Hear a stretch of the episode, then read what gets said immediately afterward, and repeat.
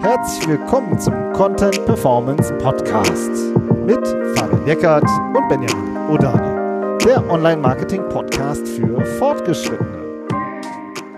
Hallo Fabian. Hallo Benjamin.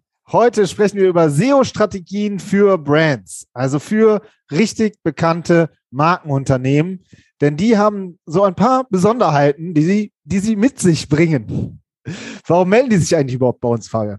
Genau, ja, die, also es gibt so ein paar Trigger, die dafür sorgen, dass sich, dass sich Unternehmen in besonderen Situationen bei uns melden, aber nicht immer. Ne? Also ähm, eine Situation ist zum Beispiel, dass irgendein, es ist ein Problem mit der, mit der Technik im Allgemeinen gibt, zum Beispiel, weil ein Relaunch äh, gelaufen ist und ähm, dabei vielleicht Rankings verloren gegangen sind ähm, oder weil Digitalisierungsprojekte generell anstehen und sich die Teams Gedanken machen, mh, hm, wir müssen nochmal einen gesonderten Blick auf SEO haben, weil wir haben das Gefühl, dass es da vielleicht Probleme geben könnte, wenn wir neues CMS einführen oder unser CRM mit CMS kombinieren oder Headless machen, irgendwas ne, aus diesem Dunstkreis gibt. Ähm, aber ich finde, also es kommen auch ganz oft Kollegen zu uns, weil sie einfach sagen, ey, wir, wir ranken nicht auf den Begriffen, für die wir eigentlich ranken sollten, oder?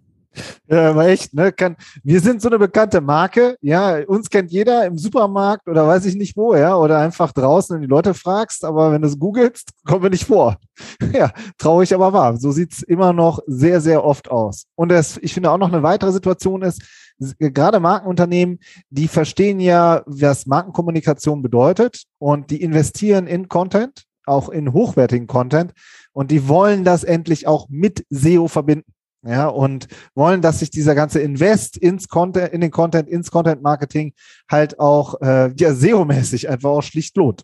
So, das sind so die drei äh, Ansätze, über die wir heute, über die drei Situationen, über die wir jetzt heute ein bisschen tiefer diskutieren wollen und nach hinten raus natürlich auch immer, wie ist da jetzt der Ansatz? Wie geht man denn jetzt ganz konkret vor? Ja, also die erste Situation ist, dass sich natürlich viele äh, Unternehmen fragen, was, was haben wir denn überhaupt für Traffic aktuell? Also wie ist denn aktuell die Situation? Und dann schaut man in seine Tools rein und sieht, oh, also so schlecht sieht es eigentlich gar nicht aus. Ne? Tra und Traffic gibt's, ne? Nur wer für welchen. Gibt es, aber was, was ist denn das für welche? Oder ich, ich weiß nicht, manchmal ist es auch so, dass dann auch von den, aus der Führungsetage manchmal auch kommt, ach, das so schlecht sieht das doch gar nicht aus. Das läuft doch. Ne? Also Webseite, mehrere hunderttausend Besucher im Jahr, kein Problem. Ähm, Problem doch, ist ein Problem. Also in Bezug auf SEO ist es ein Problem, weil das ist alles Brand Search. Ja. alles Marken suchen. Also wir haben teilweise bis zu 90 Prozent Brand Search Traffic. Ähm, und daran sieht man einfach, dass da keine SEO-Strategie dahinter ist, äh, weil es fehlt eben einfach diese generische Sichtbarkeit. Ja, ja, Die ist einfach nicht da. Man sieht das dann zum Beispiel, ich glaube, Google Search Konsole, ne? das ist ja sowas Klassisches. Dann guckst du dir die Suchanfragen an und in den häufigsten Suchanfragen oder was stehen dann steht da immer die Marke. Ja, oder wenn du tust in, in eine SEO-Suite rein, guckst dir die äh, Rankings an und siehst, ah, okay, es wird halt nach der Marke gesucht und da steht die Marke auch auf Platz eins. Klar kommen darüber Besucher. Die kennen halt nur eben die Marke schon. Das heißt, du hast Hunderttausende oder auch Millionen Besucher, aber es sind eben alles die Menschen, die dich sowieso schon kennen. Und das Interessante oder das äh, teilweise auch Schockierende finde ich, dass man das ja bei jeder zweiten Marke immer noch da draußen sieht. Ja. Also es ist jetzt nicht so, dass das mal oder so vorkommt, oh, da hat jemand 2022 SEO noch nicht auf dem Schirm oder so, sondern es ist Standard. Das ist wirklich Standard und immer und immer wieder, fast jeden Tag. Letztens, also was denn nochmal? Wir hatten noch irgendein Beispiel, weil wir das doch jetzt, hast du heute Morgen noch irgendwie irgendwas reingeworfen. Genau, wir hatten uns äh, Panasonic mal angeguckt, ne? Einfach um mal, um mal zu gucken, die erste Marke, die mir, die, die mir so eingefallen ist. ähm, weiß nicht, warum brauche einen neuen Haarschneider oder einen neuen Fernseher. Neuen Fernseher, ich weiß es nicht. Aber, aber da, die haust du ins SEO-Tool rein und siehst interessante Rankings, nur Panasonic, Panasonic, Panasonic in Kombination mit Fernseher, mit, mit Telefon, Headset, keine Ahnung was, aber immer in Kombination mit der Marke. Ja. ja, und da ist kein einziges, kein einziger Begriff, wo ich sagen würde, der ist generisch, der ist nicht im Zusammenhang mit der Marke. Über den Begriff würden jetzt Neukunden kommen, sondern das sind alles Begriffe, die nach den Bestandskunden suchen. Das heißt, in diesem Beispiel, es gibt keine echte Reichweite bei neuen relevanten Kunden. Ähm, und ich finde, der zweite Bereich ist, der wichtig ist, in diesem Zusammenhang, SEO ist ja auch ein Reichweitenkanal. Ja, also diese, diese generischen Begriffe, die haben ja auch krass Suchvolumen. Ja, das heißt, wenn man dafür vorne steht, dann, dann, dann hat man auf einmal eine, eine Fülle an neuen Kunden, die man darüber ansprechen kann. Und das ist ja auch genau das, was Marken auch wollen und was Marken eigentlich auch auf vielen anderen Plattformen jeden Tag machen, ja. Fernsehen, Print, aber auch Facebook-Ads oder, oder, oder General Social Ads, das ist, das ist ja auch alles, das sind ja auch alles Reichweitenstrategien, die die Marken da haben. Da geht's ja gar nicht oft darum, jetzt den Sale zu machen oder so. Und der SEO ist doch genauso, oder? Ja, das ist eine typische Reichweitenstrategie, über solche allgemeinen Begriffe einfach sichtbar zu sein. So. Und das ist einfach nicht der Fall. So, das ist Number One. also nur Brand Traffic auf der, auf der Seite, ja. Die, der zweite, das zweite Thema ist echt die Technik und die ist echt auch speziell, finde ich.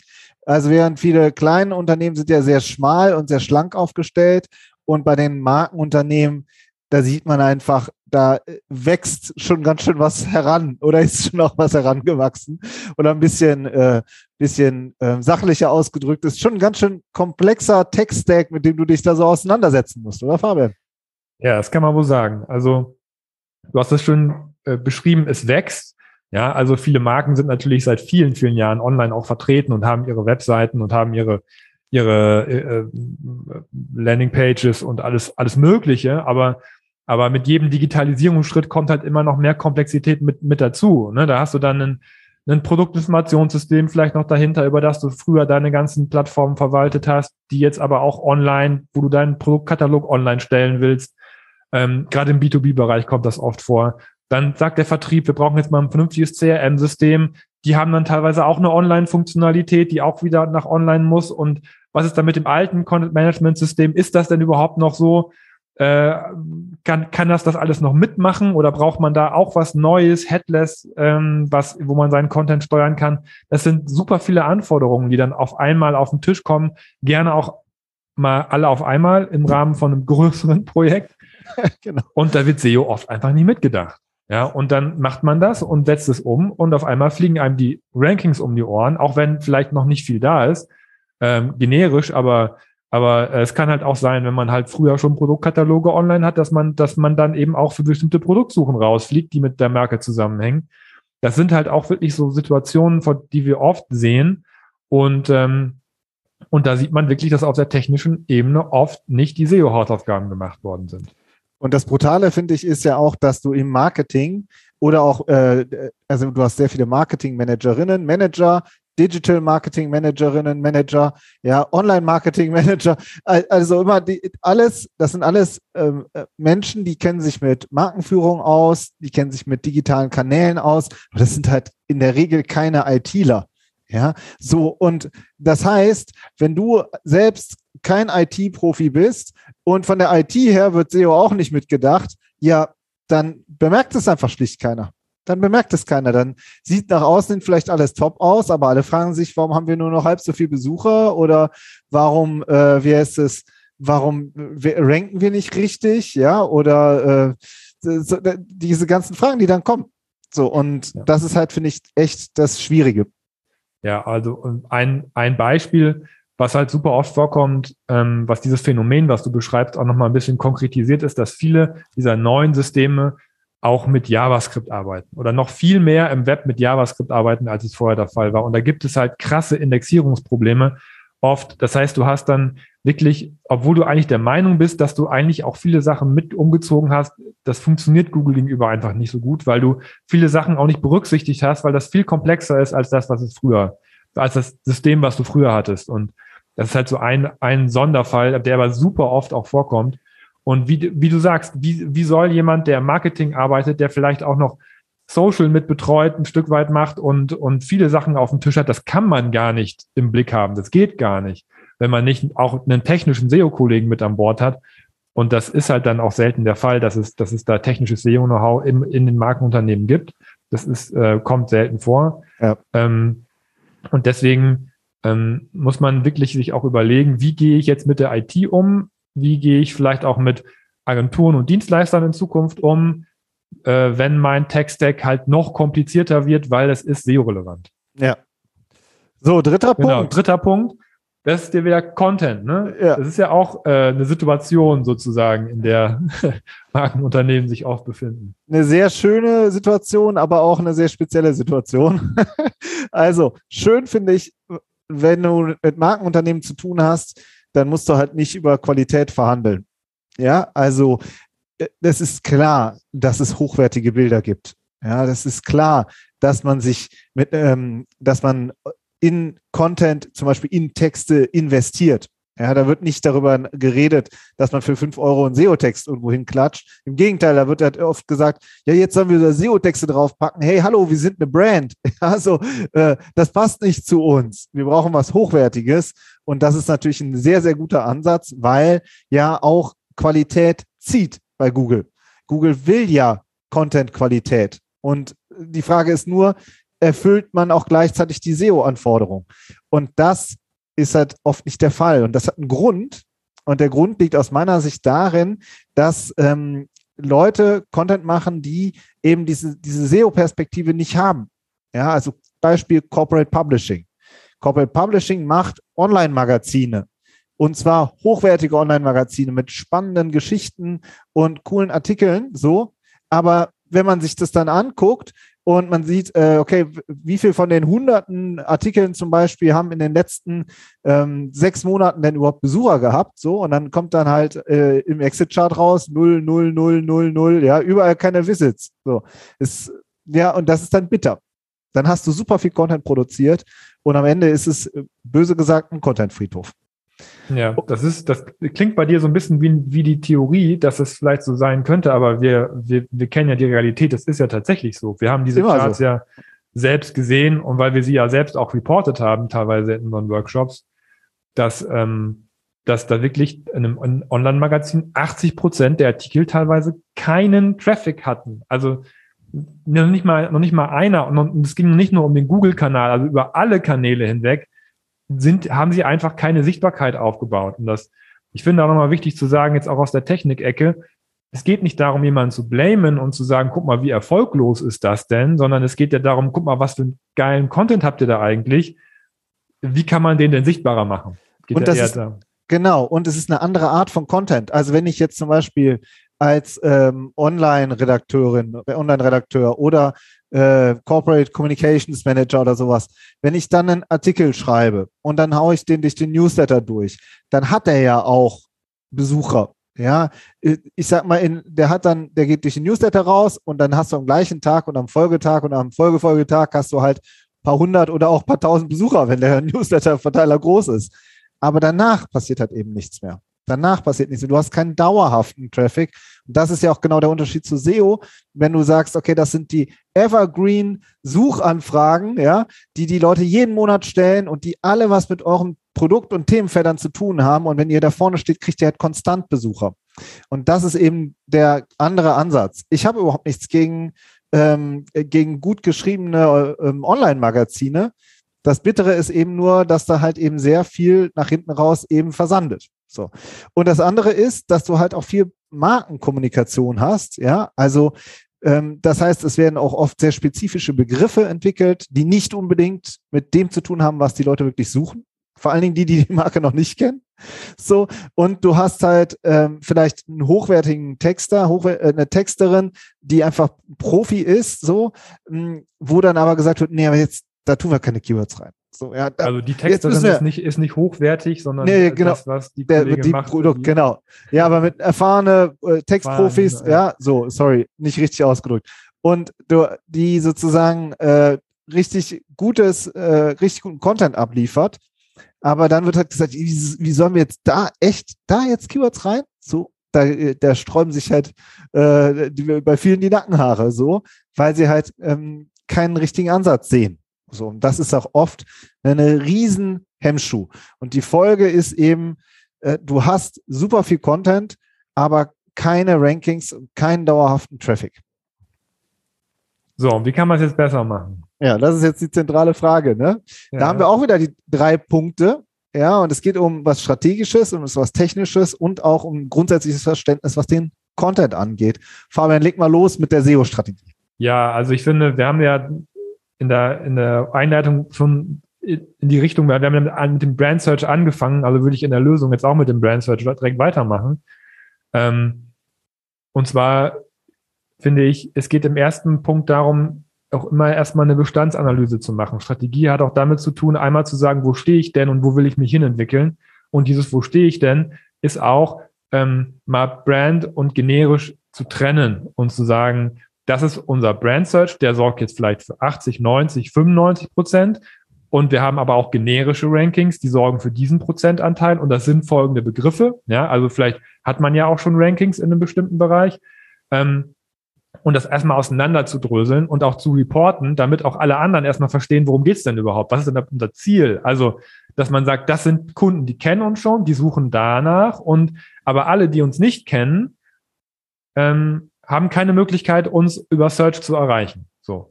Weil dann kommt nämlich die nächste Frage, ja, sofort hinterhergeschossen. Ähm, ja, was sind denn die Begriffe, die für uns wichtig sind? Ja, das ergibt sich ja einfach daraus, dass sofort jemand fragt, was sind denn die Begriffe? Ähm, Beispiel Panasonic wäre ja zum Beispiel, ja, warum stehen wir denn für Fernseher nicht auf dem ersten Platz? Warum stehen wir denn für Kopfhörer nicht irgendwie in den Top 10 oder so? Und dass man dann sagt, ja, das, äh, da stehen wir nicht auf Top, Top 10. Wir, wir haben es sogar rausgesucht, ne? Also für Fernseher rankt Panasonic auf Platz 25 im Moment. Ja, dass man sagt, auf Pla wir, wir haben sogar teilweise schon Rankings für unsere wichtigen Begriffe auf Platz 25, kriegt das aber keiner mit. Aber nach Fernseher suchen über 100.000 Leute. Ja, das heißt, die Reichweite wäre da, aber die Position stimmt einfach nicht. Ja. So, und, und das ist dann die Strategie dahinter, dass man halt dann auch sagt, was können wir denn jetzt strategisch machen? Welche Begriffe sind denn, decken sich denn mit unserem Produktportfolio? Ähm, wie viel Suchvolumen haben die? Und wie können wir es angehen? Und es geht nämlich Bluetooth-Kopfhörer hatte ich auch noch, meine ich, ne? Und wie mhm. Platz 35 oder so. 100.000 Suchen im Monat. Und es geht ja nicht nur um ein oder zwei Keywords, es geht ja um hunderte und tausende Keywords, die gemappt werden müssen auf die Webseite. Das, dazu kommen wir gleich noch. Was ich auch immer super wichtig finde, ist Wettbewerbsanalyse. Wer macht es denn besser in SEO? Und warum? Und wie können wir den, äh, wie können wir da aufholen und überholen? Ja, also auch da bei den Keywords und bei den SEO-Strategien, da eignen sich eben mit professionellen äh, SEO-Suiten wie Sistrix, Ahrefs, äh, SEMrush und so weiter. Das eignet sich halt auch einfach sau gut, um wirklich eine tiefe Wettbewerbsanalyse mal zu machen. Traffic-Schätzung zu, äh, reinzugehen, in die Keyword-Sets reinzugehen und so weiter. Und das Ergebnis ist ja eben, dass du dann wirklich ja eine, überhaupt erst eine Strategie hast für echte Neukunden oder? Ja, dann gibt es natürlich noch das Problem, wenn du die Strategie hast, kann es natürlich sein, dass du trotzdem noch die Handbremse ordentlich angezogen hast. Ja, weil die Technik noch quer liegt. Weil die Technik noch quer liegt. Ne? Das muss man, da muss man natürlich auch einmal ran. Also ja. Da kommt man nicht drum rum, auch als Markenunternehmen wirklich äh, sich mit seinem, seinem, seinem Tech-Stack auseinanderzusetzen, weil man ja den auch gerne hätte. Ja, ich kann den Wunsch ja auch super gut verstehen auch von Seiten des Vertriebs und des Produktmanagements, dass man digitalisieren möchte, dass man Prozesse vereinfachen möchte.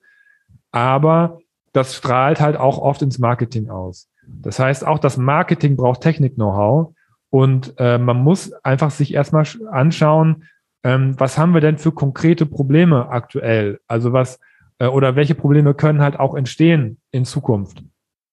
Da kommt man nicht drum rum, sich das einmal aufzuarbeiten oder aufzuarbeiten, aufarbeiten zu lassen, ähm, wo eventuell Gefahren und Risiken bestehen, zum Beispiel wenn man einen Relaunch macht oder wo halt auch aktuell vielleicht Probleme oder Sachen im Argen sind. Und da kann man auch am besten mit Daten argumentieren, weil weil dies ist einfach auch am aussagekräftigsten ist, wenn, wenn durch einen Relaunch äh, der SEO-Traffic sich halbiert, dann ist das, dann gehen einfach alle Alarmglocken überall an, weil das ist ja direkt umsatzrelevant. Typischer Fall sind doch auch die Core Web Vitals, oder?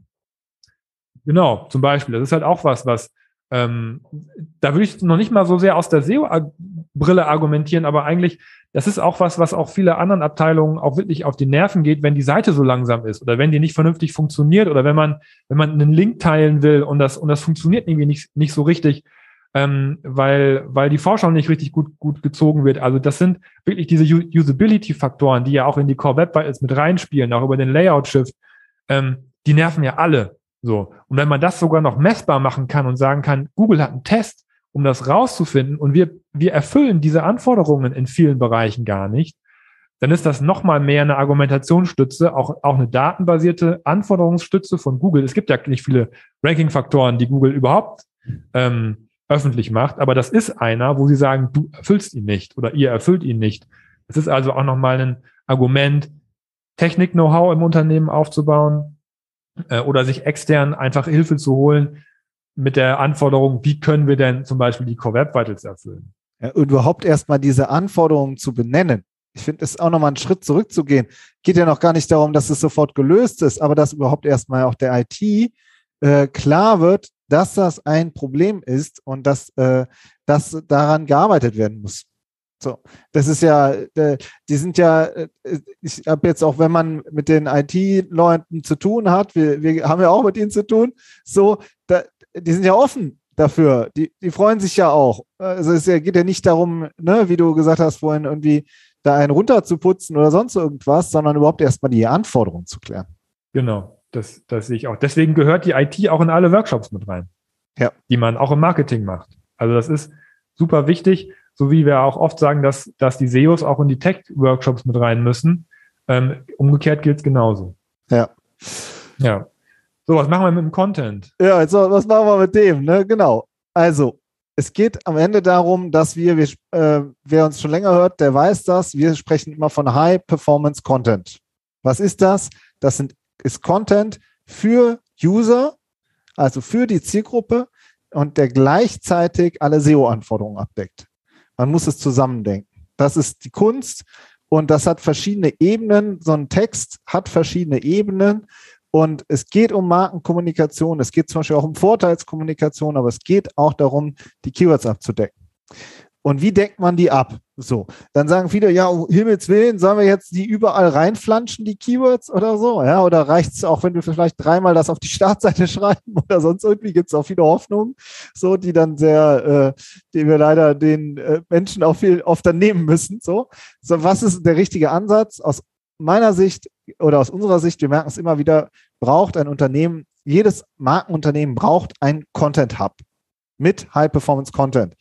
Heißt, es muss ähm, eine, die Website-Struktur muss irgendwie erweitert werden. Es muss ein, äh, eine Ecke geben, wo man diese generischen Begriffe angeht. Zum Beispiel mit einer, mit einer Ratgeber-Ecke, mit einer auf jeden Fall äh, eigenen Ecke, wo man Rubrik oder wie auch immer man das nennen möchte, wo man dann sagt, ja, okay, wir bauen hier jetzt den Content rein.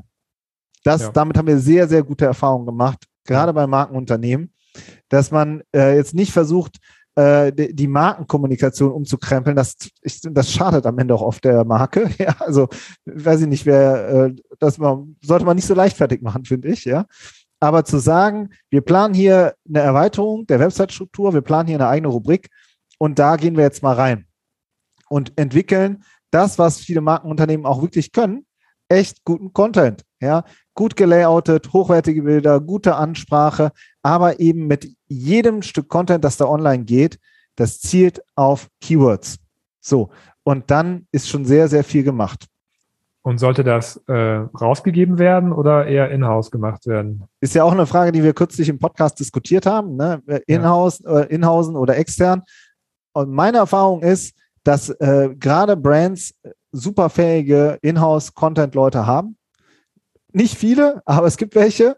Und wenn man mit denen zusammen ein konkretes Projekt entwickelt, dann hat das viel, viel mehr Power, weil der Vorteil ist auch, Beispiel jetzt wieder B2B-Brand, ja, da musst du erstmal jemanden finden, der sich damit auseinandersetzt und der auch in der Tiefe die Produkte versteht und die Zielgruppen versteht. Das ist richtig anspruchsvoll. Software, Industrie, ja, so, aber auch, äh, aber auch im B2C hast du es genauso. Du musst erstmal richtig tief das Produkt verstehen. Und wenn du halt in-house jemanden hast, der hat halt auch mit einem kurzen Draht, kann er sich halt auch ähm, das, äh, die Infos ziehen. Ja, so. Das ist halt einfach geht viel, viel schneller, als wenn du dir ähm, externe Ressourcen aufbaust. Oder in der Kombination kann, äh, kann auch klappen. Manche haben auch externe ähm, Content-Lieferanten schon oder haben da schon sich welche aufgebaut. Ja, zack, auch mit rein in den Workshop. Ja, sind ja auch immer, freuen sich auch immer, wenn sie da ein Stückchen schlauer werden und besser wissen, wie sie da noch, ähm, ja, am Ende auch Content erstellen, der einfach mehr Wirkung erzielt. Ja, und ich finde diese strategische und das äh, ein bisschen schlauer werden, hast du es jetzt gerade sehr dezent genannt. Ähm, das ist ja was, was, was wir auch oft in unseren SEO-Konzepten machen, weil wir sind ja extern, die reingeholt werden. Für uns gilt ja das Gleiche letztendlich auch. Aber ähm, ich finde, gerade solche strategischen Dinge, wo man ja auch sehr viel Erfahrung braucht, um erstmal auf die Spur zu kommen, ja, um erstmal äh, um, um, um sich diese, diese, diese Strategie aufzubauen, dann in Kombination auch mit der Technik, dass dann halt diese berühmte Handbremse auch mal gezogen, äh, gelöst werden kann.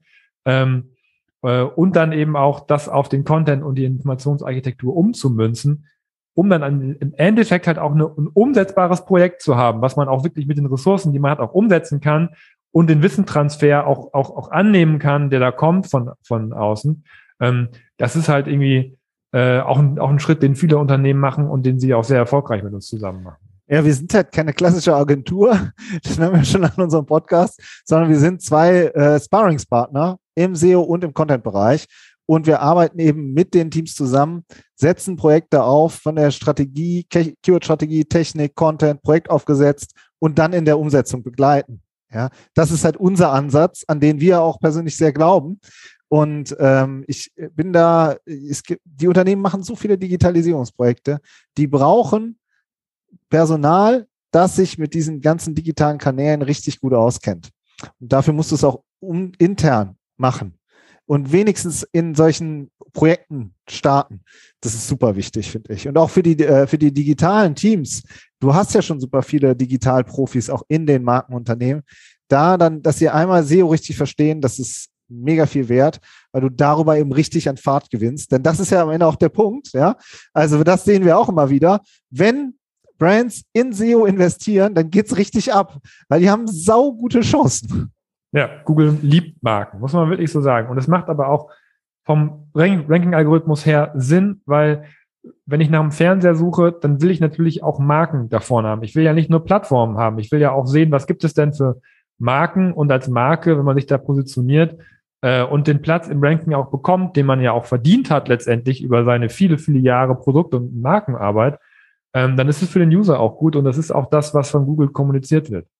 So. Und deswegen, wie du schon sagst, wenn man dann mit der richtigen Strategie an die Sache rangeht, dann hat man auch Vorteile gegenüber anderen, die halt noch keine Marke sind. Ja, absolut. Das war ein gutes Fazit, oder? Und man hat im Übrigen auch einen Vorteil gegenüber auch den direkten Wettbewerbern, ja, da man dann auf einmal eine ganz andere Sichtbarkeit hat und dann wird man auf einmal selber zum Best Case und es wird für die anderen ungemütlich. so, das war's diese Woche. Ähm, gebt uns wie immer gerne ein Feedback, auch auf LinkedIn gerne einfach eine Nachricht schreiben oder eine Mail schreiben, freuen wir uns immer drüber. Ansonsten würde ich sagen, wir hören uns nächste Woche. Bis dann. Ciao. Ciao.